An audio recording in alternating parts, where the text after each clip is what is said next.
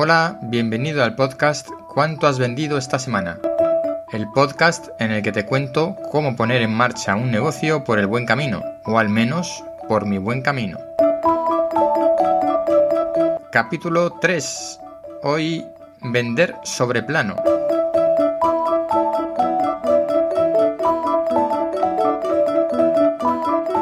Lo que quiero plantear hoy es que seamos capaces de aprender de otros negocios. Por ejemplo, el principal negocio que ha existido y que sigue existiendo en España, uno de los más importantes, el sector inmobiliario. Para que te hagas una idea, en el año 2018 el sector inmobiliario movió en España 165 mil millones de euros. Así que algo harán bien. Aparte de que todos necesitamos una, una casa para vivir, pero bueno, como negocio, desde luego, está bien montado. ¿Y qué hace el negocio, el sector inmobiliario? Vender sobre plano. Antes de construir una casa, un edificio, la ha vendido. Ya prácticamente no se construye si no se vende antes. Desde luego, desde el, el pinchazo de la burbuja, en la cual se construía de todo para luego venderlo, ahora no se construye prácticamente nada que no esté vendido antes. Así que vender sobre el plano. ¿Cómo podemos aplicar esto a nuestros negocios? Bien, pues el primer paso que tenemos que dar es visitar las plataformas de crowdfunding, que básicamente consiste en vender algo antes de tenerlo, antes de producirlo. Me da igual que sea un producto un servicio, un, libro, un documental, eh, un disco, o em, un gadget electrónico o unas zapatillas. Las campañas de crowdfunding recaudan dinero en preventa o precompra. Eh, lo que hacen es recoger compromisos de, de compra y si la campaña logra su mínimo establecido, se le cobra al cliente el precio del producto o productos o servicios a los cuales se haya comprometido, lo que se llaman las recompensas. De esta manera, por ejemplo, una marca de zapatillas puede vender sus zapatillas, recaudar el dinero de la venta de sus zapatillas antes de fabricarlas, con la ventaja de que sabe ya cuál es el mínimo de unidades que tiene vendidas porque ya las ha, vendido, las ha, las ha cobrado. Bien, esto es vender sobre plano.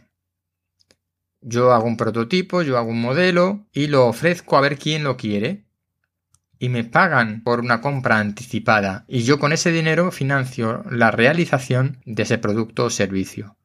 Obviamente esto no funciona para todo y es verdad, es cierto que funciona mucho mejor para productos cuando hay comunidades ya alrededor de una, de una marca o de una persona o de un equipo, etcétera. Tiene, su historia el crowdfunding, que no voy a entrar en ello, pero em, la idea es que con la que nos tenemos que quedar es vender sobre plano, es decir, empezar a vender antes de tener el producto terminado.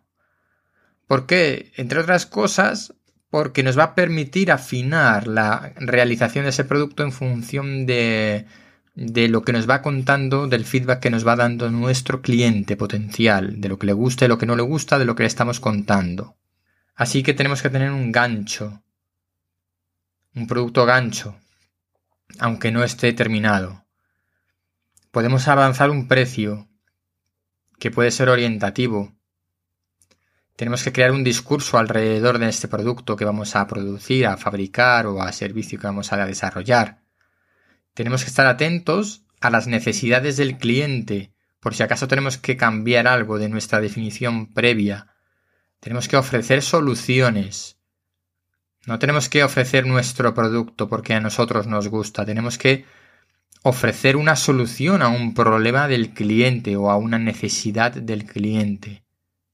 Si podemos, tenemos que personalizar esa solución. Y para eso otra vez tenemos que estar muy atentos a, escuchar lo que nos eh, dice el cliente potencial.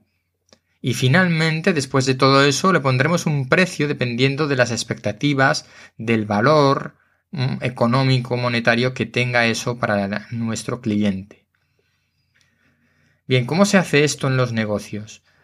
Pues bien definimos una estrategia a modo de campaña de crowdfunding, o bien cuando tenemos nuestro producto o servicio em, a medias, empezamos a venderlo diciendo lo que vamos a crear, lo que estamos preparando, etc.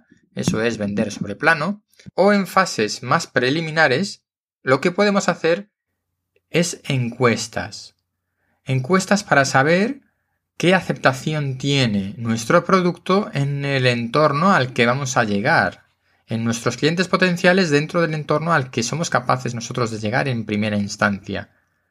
Hacemos una encuesta para ver cómo encaja nuestro producto o servicio entre nuestro entorno, entre nuestro cliente potencial. Y en función de, esos resultados, de los resultados de esa encuesta, podemos mejorar, perfeccionar nuestro producto o servicio, darle una vuelta y mejorarlo y volver a hacer otra encuesta o cambiar completamente de, rumbo en nuestra em, eh, estrategia inicial porque no vamos a enganchar o porque nuestro producto va a ser mucho más caro de lo que el mercado quiere, etcétera, etcétera. Encuestas.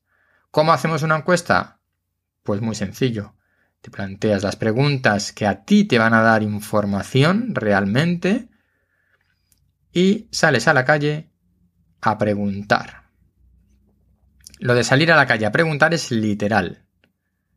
Hombre, si tu cliente es un cliente particular. Y si es una empresa, pues coges el teléfono y llamas a las empresas.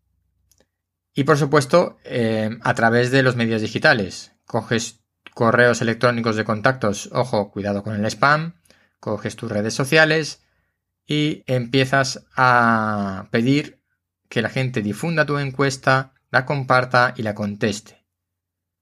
De esa manera, pues poco a poco tendrás 10, 20, 30, 40, 50 respuestas y sabrás, en primer lugar, si has hecho las preguntas adecuadas, porque hay veces que nos damos cuenta de que las preguntas no eran las adecuadas. Bueno, pues eh, es un esfuerzo desperdiciado porque no obtenemos la información que necesitábamos, pero algo es algo.